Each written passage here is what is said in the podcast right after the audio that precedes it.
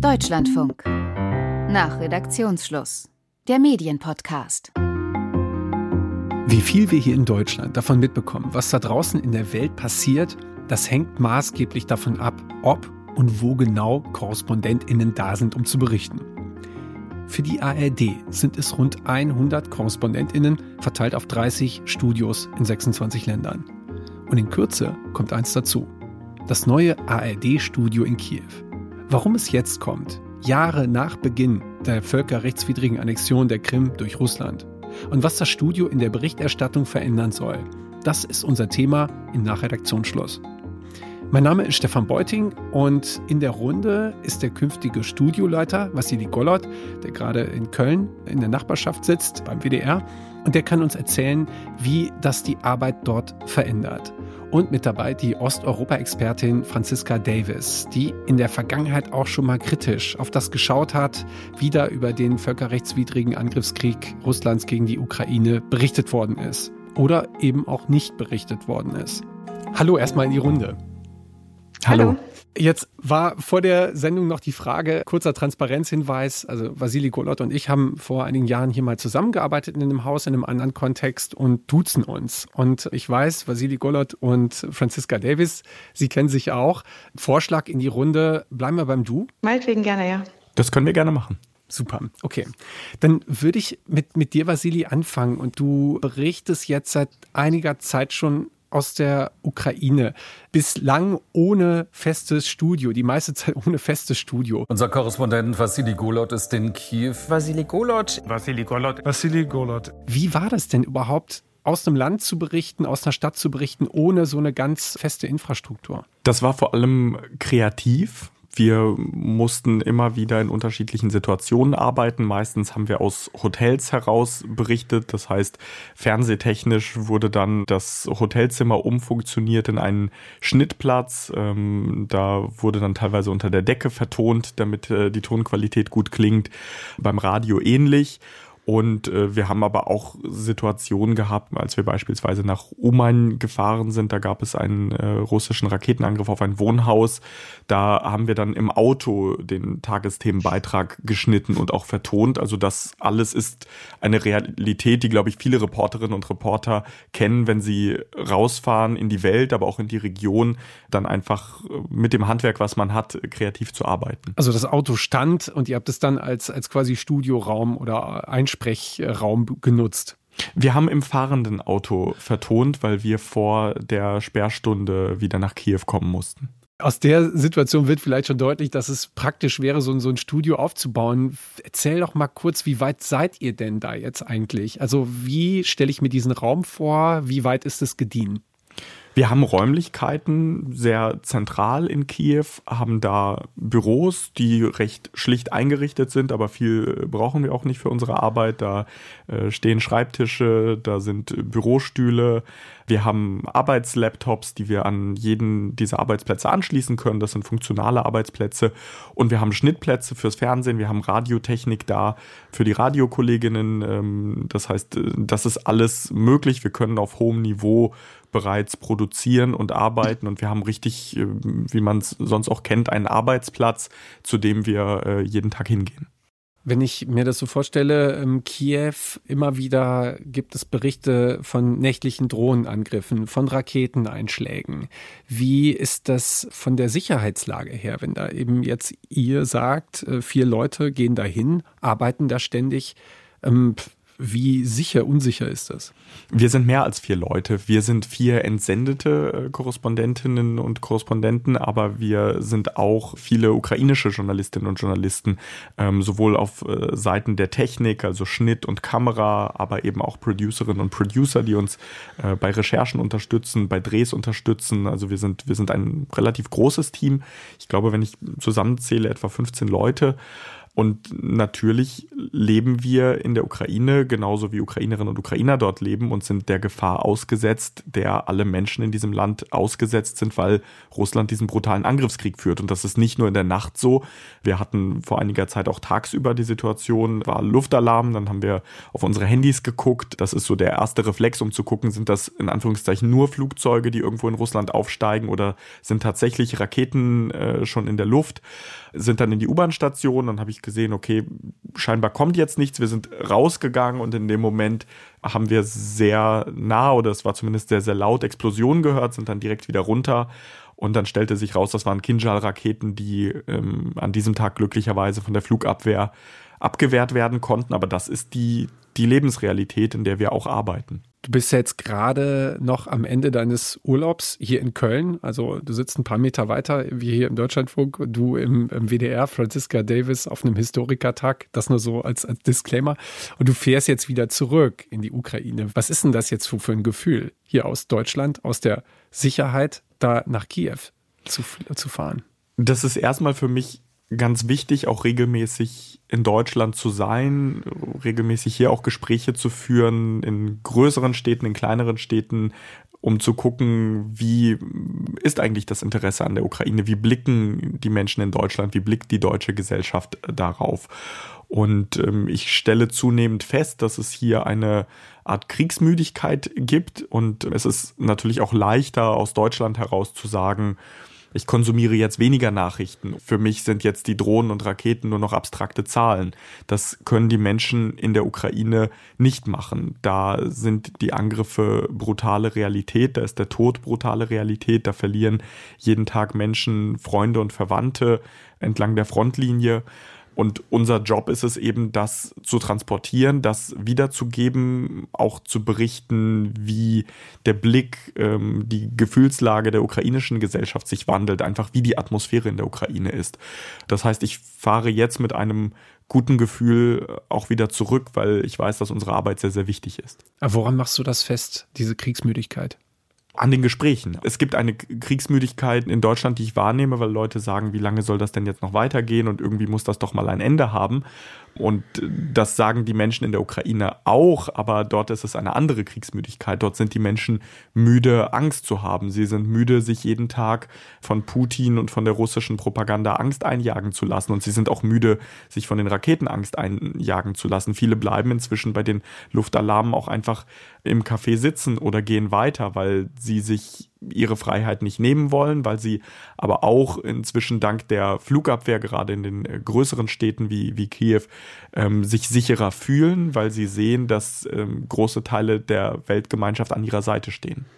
Du erlebst hier eine Kriegsmüdigkeit, du freust dich ähm, auf eine Weise äh, nach Kiew zu gehen, um etwas dagegen tun zu können. Mit welchen journalistischen Mitteln würde ich dich gleich gerne noch fragen? Hier vielleicht ein guter Moment Franziska Davis zu fragen, ähm, diese Art von Kriegsmüdigkeit, die Vasili Golot gerade beschrieben hat, hier bei uns in Deutschland. Wie hast, wie hast du das erlebt? Ja, ich äh, teile den Eindruck, also dass, dass es das gibt. Ich denke manchmal, wir sollten einen besseren Begriff als Kriegsmüdigkeit ähm, finden, weil es ja eben, wie auch Vassili Golot das gerade dargestellt hat, es gibt ja auch in der Ukraine äh, Kriegsmüdigkeit, bloß ziehen sie andere Schlüsse daraus. Also eine, Müdigkeit, den Verteidigungskrieg der Ukraine weiter zu unterstützen. Und das ist natürlich so. Also die Lebenswelten sind äh, völlig, völlig unterschiedlich und die Deutschen können eben die Entscheidung Entscheidung treffen. Ich möchte mir davon kein schlechtes Gefühl äh, machen äh, lassen. Ich möchte das wegschieben. Und das geht eben natürlich für die Menschen, die betroffen sind, nicht. Also ich finde es immer wieder wichtig äh, zu betonen, dass natürlich niemand diesen Krieg will, außer, außer Russland und seine, also Putin und seine Unterstützer. Aber dass es, dass es einfach wirklich darum geht, die Ukraine zu unterstützen, um den Krieg auch wirklich zu beenden und nicht zu glauben, man würde jetzt einen Minsk 3 herbeiführen können. Also das, das war so ein Abkommen, Abkommen, wo, ähm, wo Minsk 2 war das letzte. Minsk 3 wäre jetzt ja. sozusagen, das ist jetzt äh, als Metapher gesprochen. Ja, dieses Abkommen zwischen eben der Ukraine und den sogenannten Separatisten, was immer wieder ja gebetsmühlenartig auch von deutschen Politikern wiederholt wurde vor dem Totalangriff, dass das sozusagen der Plan oder der Weg hin zu Frieden sei. Und dabei krankte dieses Abkommen von Anfang an daran, dass eben die sogenannten Separatisten, die äh, letztlich ähm, natürlich von Moskau gesteuert waren und sich ja auch zum großen Teil, gerade die Führungspositionen, waren das einfach auch russische Staatsbürger im, im Donbass, in den sogenannten Volksrepubliken. Und Russland wurde, trat da als Vermittler auf und Minsk hat sozusagen diese ja, dieses, ähm, die, diese Lüge, sage ich jetzt mal etwas deutlicher als gewöhnlich, diese Lüge institutionalisiert, dass Russland Vermittler ist und kleine Kriegspartei und hat damit ja auch ein, sagen, formal ein Abkommen geschaffen, das Russland auch jederzeit wieder die Möglichkeit gegeben hat zu eskalieren. Oh, und genau das ist ja dann auch passiert. Also zwei Tage vor der Totalinvasion wurden die sogenannten Volksrepubliken äh, anerkannt als unabhängige Staaten von Moskau. Äh, und, und das wird nicht langfristig zufrieden Frieden führen. Also es geht um so einen klaren Blick auf die Lage, wenn ich das so, so richtig rauslese, ja. auch aus dem, dem, was du da bei Twitter oft, oft schreibst. Und wenn wir das jetzt mal so zusammenbringen, also hier kommt ja die Frage, haben wir eigentlich die richtige Perspektive auf Konflikte? Und wenn ich das so raushöre, ja, ähm, oder im Rückblick würde man sagen, wir haben uns lange da in Sicherheit gewiegt oder gedacht, äh, es kann ja gar nicht alles so schlimm kommen oder der wird ja keine schlimmen Absichten haben. Und dann stellte sich heraus, das ist anders. Wie wichtig ähm, ist deiner Meinung nach so eine Art von Präsenz, also einer Studiopräsenz, so einer journalistischen Präsenz dann auch an den Orten, wo es stattfindet? Das ist unglaublich wichtig. Also es ist, glaube ich, wirklich unglaublich wichtig, dass eben wirklich aus diesen Orten mit der Perspektive berichtet wird. Es macht eben Unterschied, ob man aus Moskau über die Ukraine berichtet oder aus der Ukraine. Und natürlich ist das sehr, sehr wichtig, dass es dann eben auch vor Ort diese Präsenz gibt und eben das eben auch diese Perspektiven dann deutlich zu machen. Weil das, was ich immer wieder aus der Ukraine höre, ist, dass eben dieser Krieg gesehen wird. Und ich echt da, dafür gibt es auch sehr, sehr gute Gründe als Teil einer russisch-ukrainischen Beziehungsgeschichte, die schon sehr, sehr alt ist. Immer wieder sozusagen diese Versuche aus Moskau oder vorher aus St. Petersburg, die Ukraine als was Eigenes, als was Unabhängiges dann später äh, zu zerstören, sozusagen ihre Befreiung aus der imperialen Umklammerung Russlands nicht zu akzeptieren. Also genau diese Befreiungsversuche, die es dann eben besonders deutlich ab 1991 eben äh, gab und dann später in der Orangenrevolution in Maidan, das eben immer wieder versuchen zu unterdrücken. Und das, was ich höre, aber das kann Vassili vielleicht noch besser auch äh, sagen, dass, dass sehr viele eben sagen, wir müssen das jetzt mal beenden. Wir müssen hier jetzt mal auch für unsere Kinder, für die zukünftigen Generationen, vielleicht ist unser Leben jetzt schon irgendwie auch zerstört oder eben sehr stark geprägt durch eben Traumata und Verlust und so. Aber wir müssen das jetzt zumindest schaffen, dass unsere Kinder dann nicht mehr damit aufwachsen mhm. äh, müssen, sondern dass die frei aufwachsen. So eine Perspektive nach vorne gewinnen. Aber das wäre jetzt auch mal spannend. Ähm, Vassili, du warst, bevor du aus der Ukraine oder während du auch schon äh, aus der Ukraine und für die Ukraine da den ähm, Krieg ähm, Bericht erstattet hast, auch schon mal in Moskau und kennst Ina Ruck, die dort aus Moskau berichtet. Also wie schwer oder wie unmöglich ist es denn eigentlich aus Moskau vernünftig über den Ukraine-Konflikt zu berichten?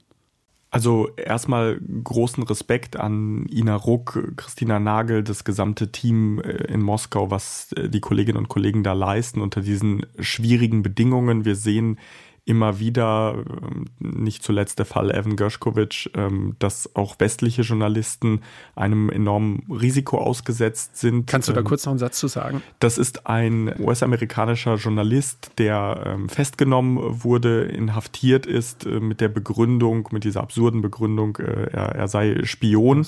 Ja. Dabei hat er journalistische Recherchen gemacht und das zeigt eben, was für eine Gefahr es ist und wie schwierig es ist, beziehungsweise fast nicht möglich, sich wirklich frei und unabhängig zu bewegen. Trotzdem tun die Kolleginnen und Kollegen, die noch immer dort sind, das und äh, bemühen sich, klare Worte zu finden. Ina Ruck tut das immer wieder auch äh, in Schalten. Und du hast natürlich äh, den Fall, ähm, ich habe auch Kontakte nach Russland, äh, du hast einen großen Teil der Bevölkerung, die das unterstützen, die voll und ganz hinter diesem Angriffskrieg stehen, die genau wissen, was da passiert. Du hast Menschen, die das vielleicht nicht unterstützen, aber trotzdem nichts dagegen machen. Und du hast Leute, die versucht haben, etwas dagegen zu machen, die im Gefängnis sind, nicht mehr leben oder das Land verlassen haben. Also es ist ein relativ tristes Bild und hartes Bild und gleichzeitig höre ich in der Ukraine immer wieder von Menschen, die auch Familie in Russland haben, eine Verzweiflung oder inzwischen ist das eine Hoffnungslosigkeit, dass sie sagen, okay, was, äh, was, was sollen wir von diesen Menschen erwarten, die sehen, was für ein Unrecht ihr Staat mit uns macht, mit den Menschen hier macht und trotzdem nicht handeln.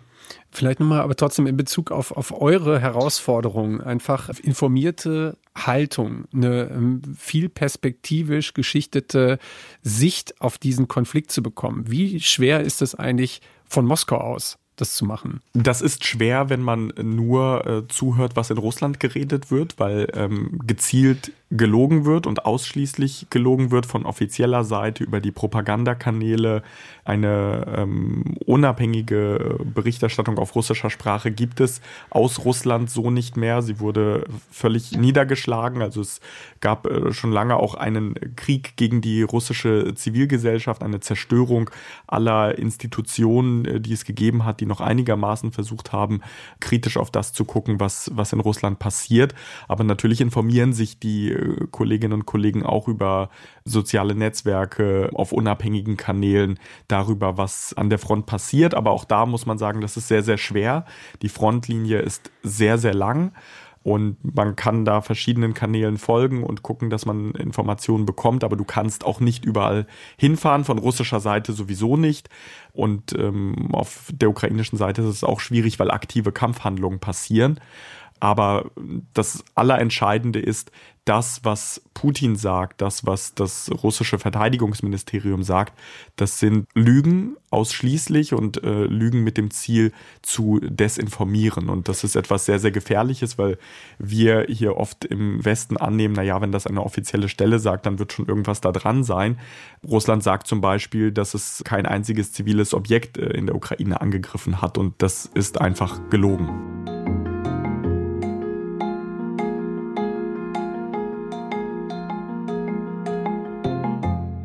Jetzt kommt diese Studioeröffnung zu einem Zeitpunkt, 18 Monate nach dem Angriffskrieg, allerdings auch viele, viele Jahre nach Dingen wie dem Euromaidan. Zehn Jahre ist das her.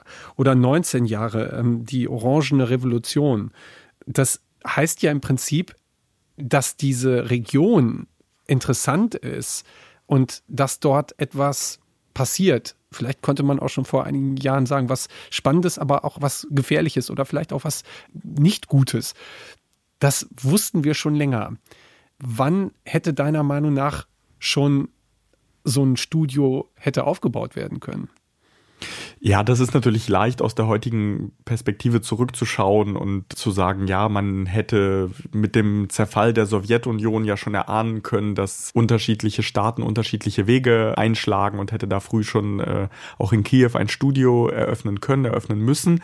Das würde ich so nicht sagen. Ich weiß, dass es Überlegungen gab, auch nach 2014 ein Studio aufzumachen. Diese Überlegungen wurden dann aus verschiedenen Gründen, die ich nicht kenne, verworfen. Natürlich wäre das gut gewesen. Natürlich ist es etwas anderes, in einem Land ein Studio zu haben und ähm, dadurch die gesellschaftliche Entwicklung einfach besser verfolgen zu können, die Atmosphäre in einem Land äh, besser zu erspüren.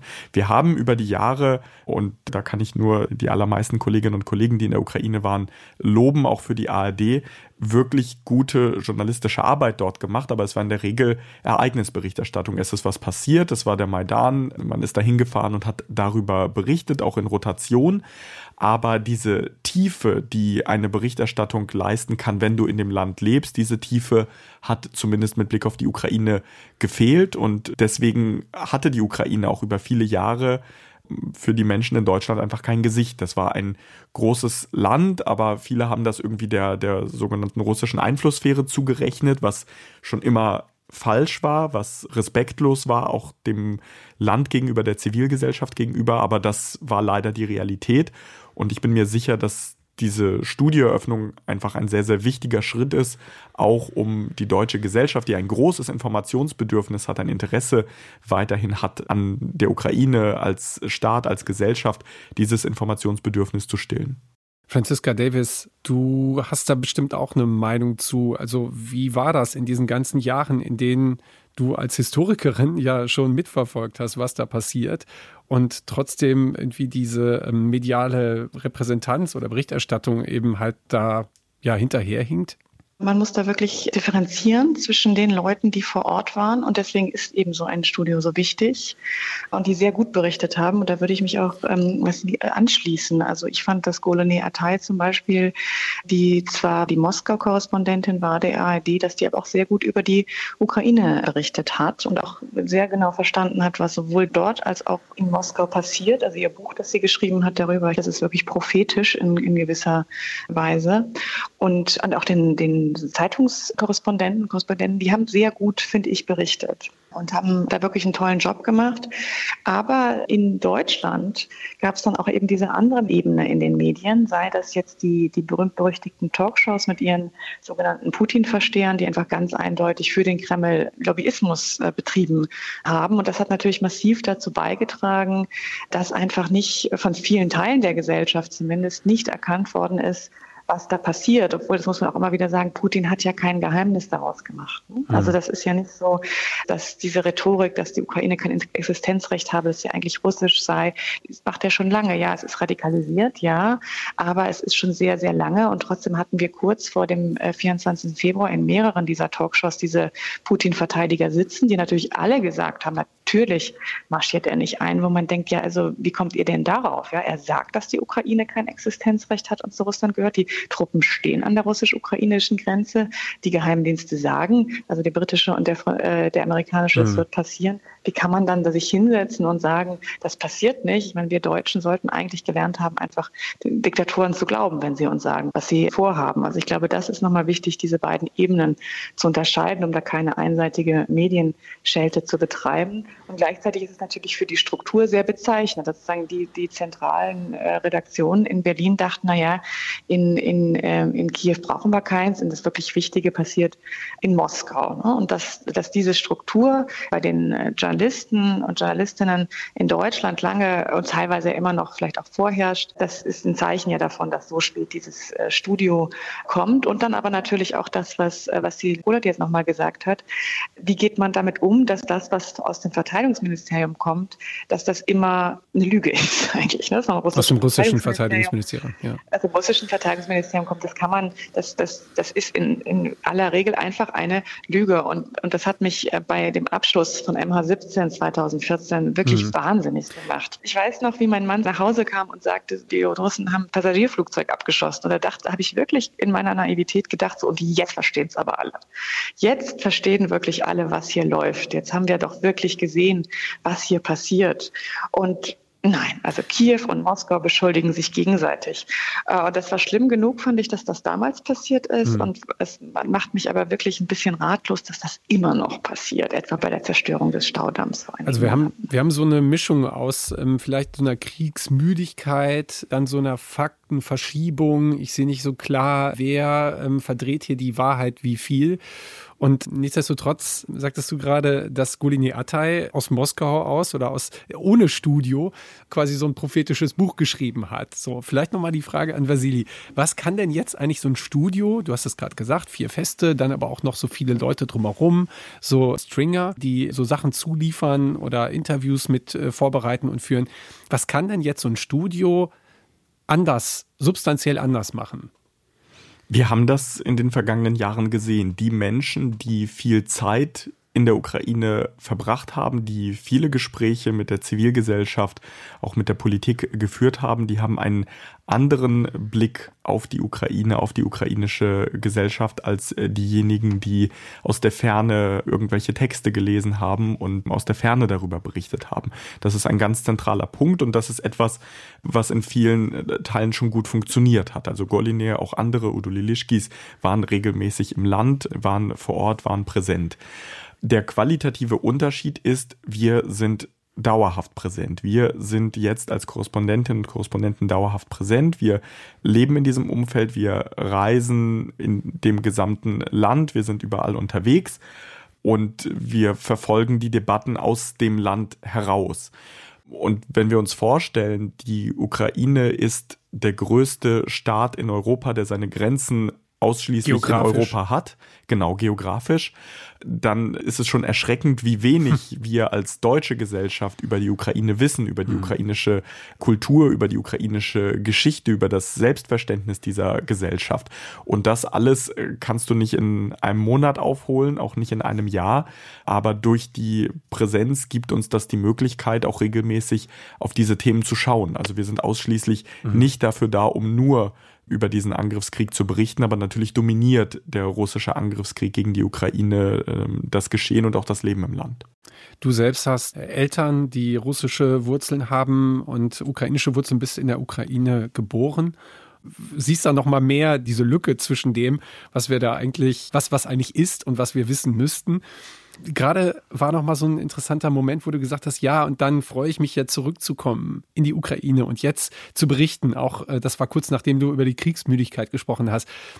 Frage, hast du was geplant an Reportagen und allgemein, wie kann man denn, wie kannst du denn berichten über Krieg und dieses Leid und eben nicht Müdigkeit, sondern vielleicht so etwas wie ja, so eine, so eine konstruktive Haltung dazu äh, entwickeln, dass man da am Ende doch, ja, weiß nicht, Licht am Ende des Tunnels sieht. Also wie geht das?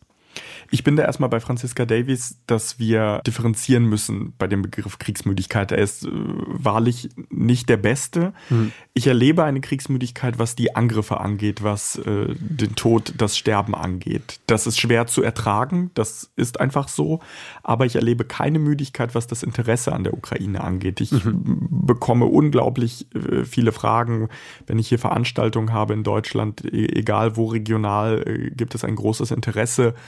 Aber es sind eben Fragen, die tiefer gehen. Es sind Fragen, die sich mit der ähm, ukrainischen Bevölkerung auseinandersetzen. Es sind auch Fragen wie, was kann man von der Ukraine lernen? Ein Thema ist zum Beispiel die Digitalisierung. Die Ukraine ist unglaublich digital. In Deutschland gibt es ja immer noch sehr, sehr viele Orte. Wenn man das Bargeld vergessen hat, dann hat man ein Problem. In der Ukraine hat man äh, gar kein Problem. Da kann man sich auch digital ausweisen. Und ähm, auch das ist aber natürlich eine Frage, ja, die Ukraine ist sehr, sehr weit, was das angeht, aber wie sieht es aus äh, in Fragen Datenschutz, wo Deutschland zum Beispiel äh, immer sehr genau drauf guckt? Das ist zum Beispiel ein Thema, das mich schon länger beschäftigt, was ich gerne ausführlicher behandeln würde und vielleicht in einem Weltspiegel darstellen würde. Ich freue mich auch deswegen, Freude klingt vielleicht schräg, wenn man sagt, ich fahre jetzt in ein Land, äh, in dem Krieg herrscht, in dem es auch ein Risiko gibt, von Raketen oder Drohnen getroffen zu werden.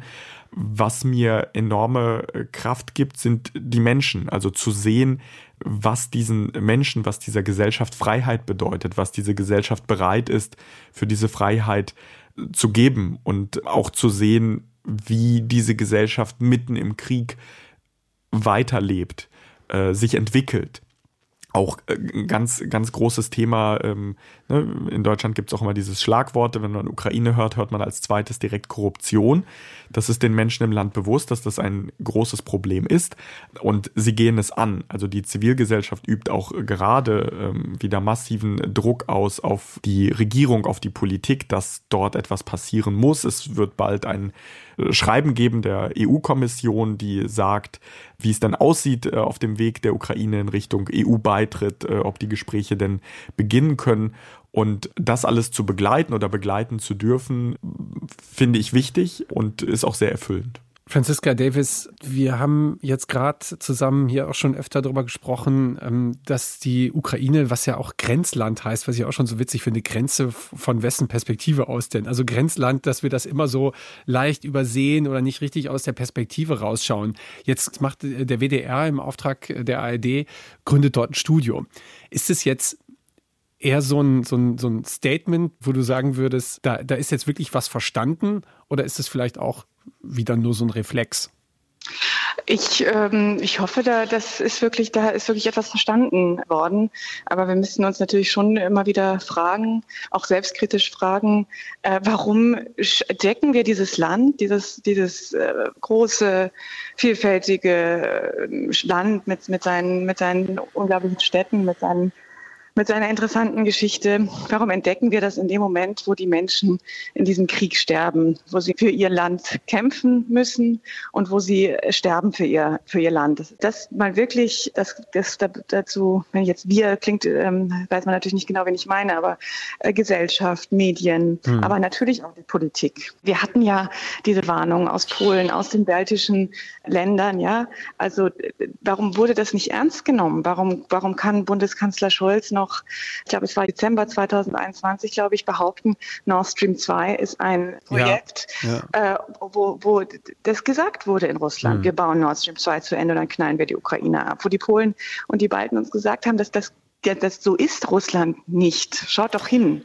also ich glaube schon, dass, dass, dass, dass wir jetzt nicht irgendwie sagen, so jetzt ist alles okay. Es müsste jetzt passieren, dass wir das wirklich ähm, aufarbeiten. Ne? Ich würde schon sagen, wir haben hier Jahrzehnte verfehlter Russlandpolitik und damit auch als ähm, verfehlte Ukraine-Politik. Ich habe hier gestern noch bei der Eröffnung des Historikertags Frank-Walter Steinmeier gehört, der die Veranstaltung eröffnet hat und der dann davon sprach, dass der 24. Februar 2022 Gewissheiten hinweggefegt habe, so als ob das irgendwie eine Naturgewalt gewesen sei, die über uns gekommen ist und als ob nicht so vieles eigentlich auf dem Tisch lag und als mhm. aber so viele Teile der Gesellschaft, der Politik, der Medien das nicht sehen wollten und da irgendwie auch den eigenen, auch diesen gemeinsamen deutsch-russischen Imperialismus auf Kosten aus Mitteleuropas mal ehrlich anzugehen. Da stehen wir, würde ich sagen, wiederum eher am Anfang.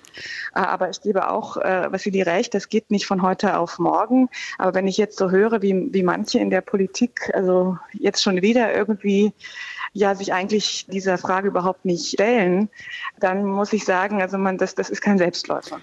Jetzt könnte man natürlich sagen, also du sagst gerade, wir entdecken die Ukraine in dem Moment, wo es den Menschen schlecht geht, da Leid ist.